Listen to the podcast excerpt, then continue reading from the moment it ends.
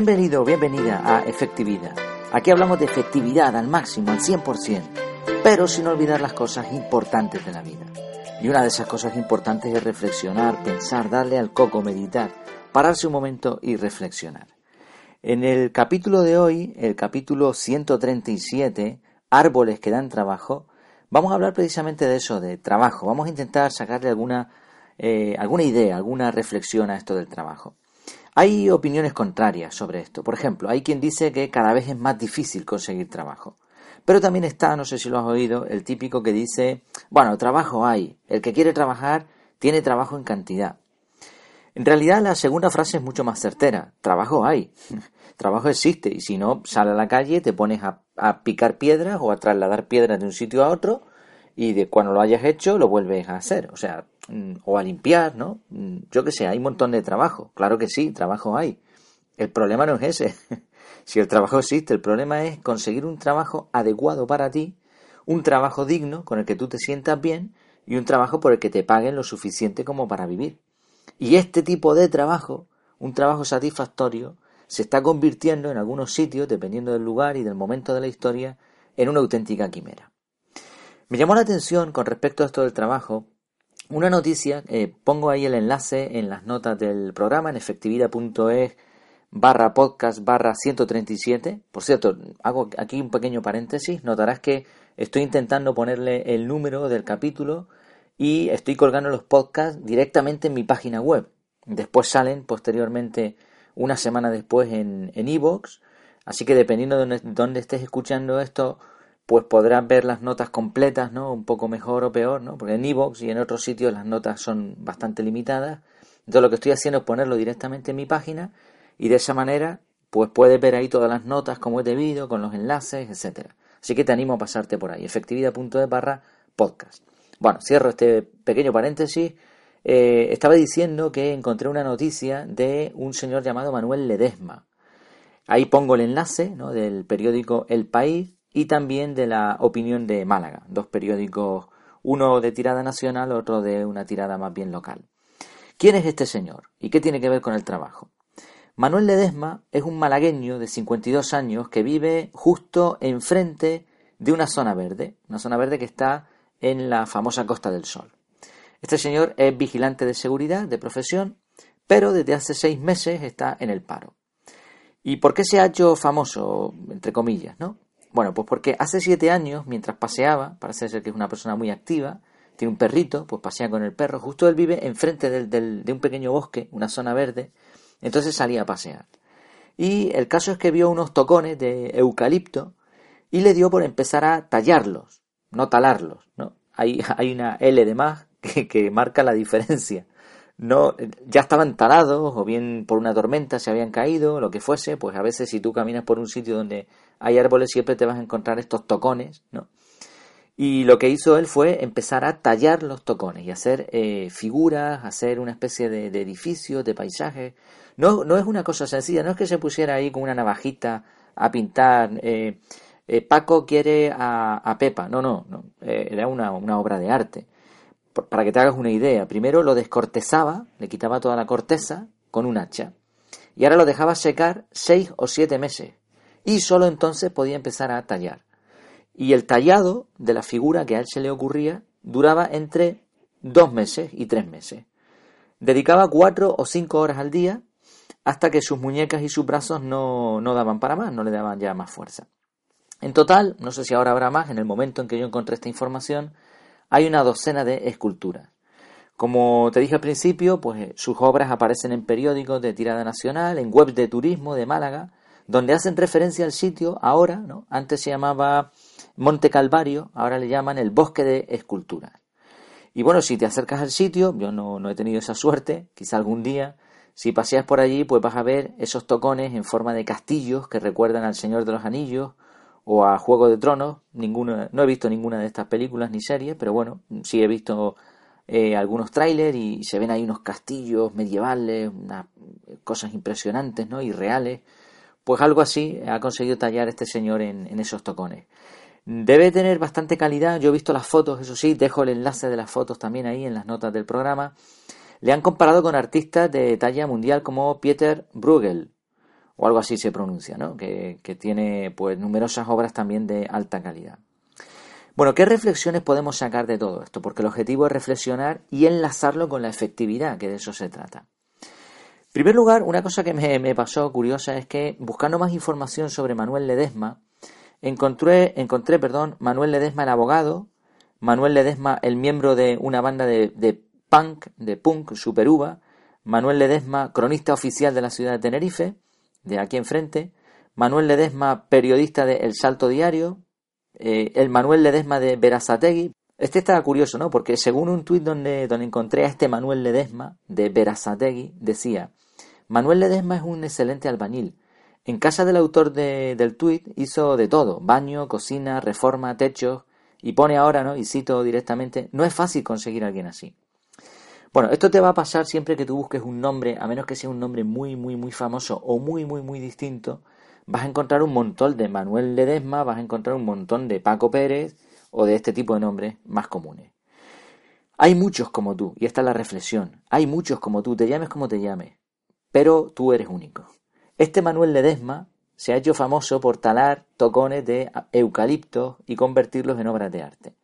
Y ese Manuel Ledesma no es ninguno de los otros. Y esta es la reflexión, o sea, gente como tú hay siete mil millones y pico, o ocho mil millones, ¿no? Los que sean. Hay muchos, incluso gente que se parezca físicamente a ti, que haya tenido crianzas parecidas, pero tú, tú eres único, cada persona es única. Y debemos aprovechar esa individualidad para, no para destacar, sino para sacar lo que llevamos dentro. Eso es precisamente lo que sabemos, nuestras vivencias, todo lo que conforma nuestro ser, es lo que nos hace diferente.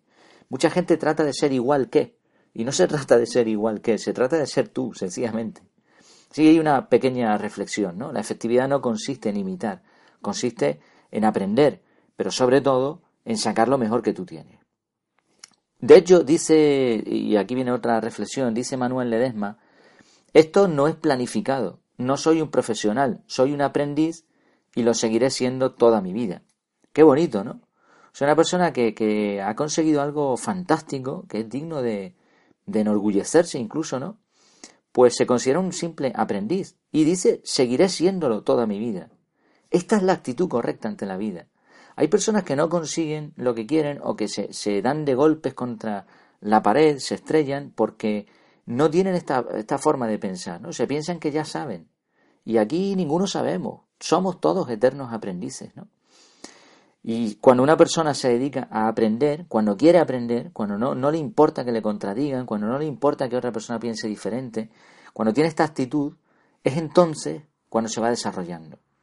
Aprendiz de todo, maestro de nada, dice el dicho, pero bueno, aquí también hemos publicado un artículo hablando de, de hasta qué punto es mm, positivo especializarse. Con tanta cantidad de información a nuestra disposición, gratuita, que nos permite aprender de todo, pues sería ilógico no querer aprender por lo menos algo, ¿no?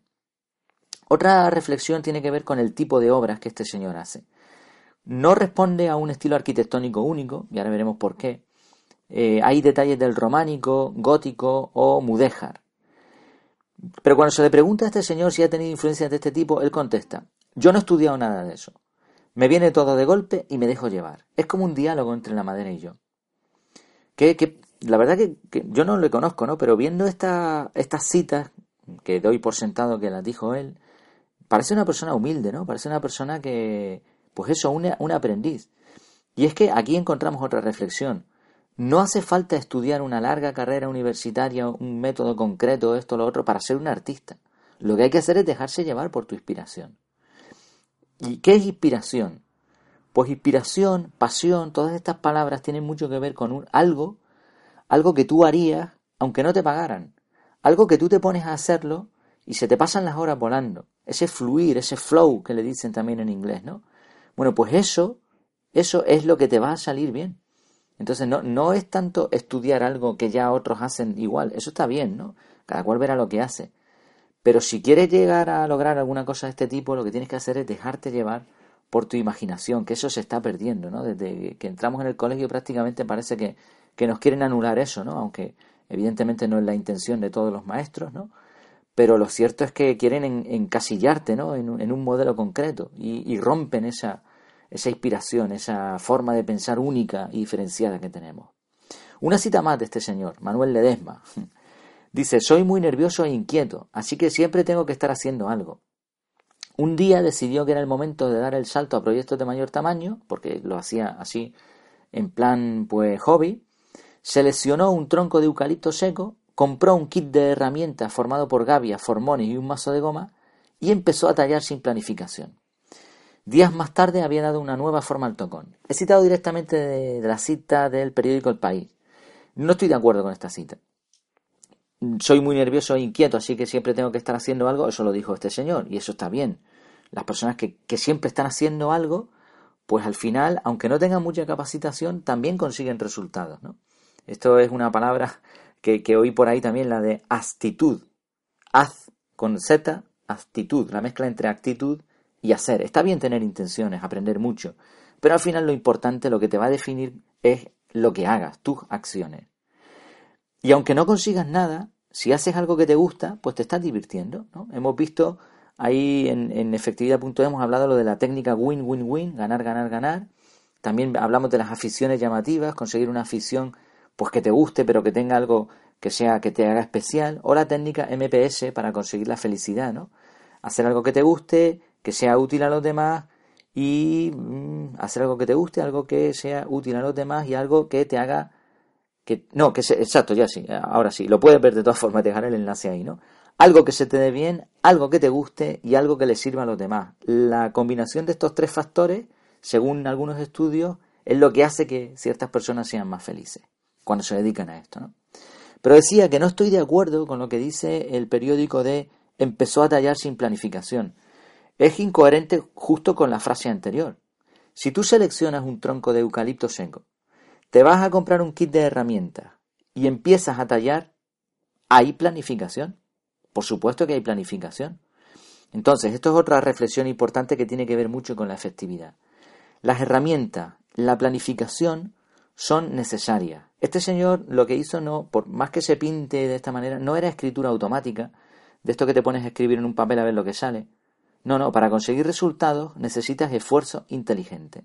Y hemos hablado también aquí recientemente acerca de la necesidad de tener herramientas. A un trabajo más profesional, más necesidad de una herramienta profesional. Termina diciendo Manuel Ledesma, ojalá alguien me haga algún encargo.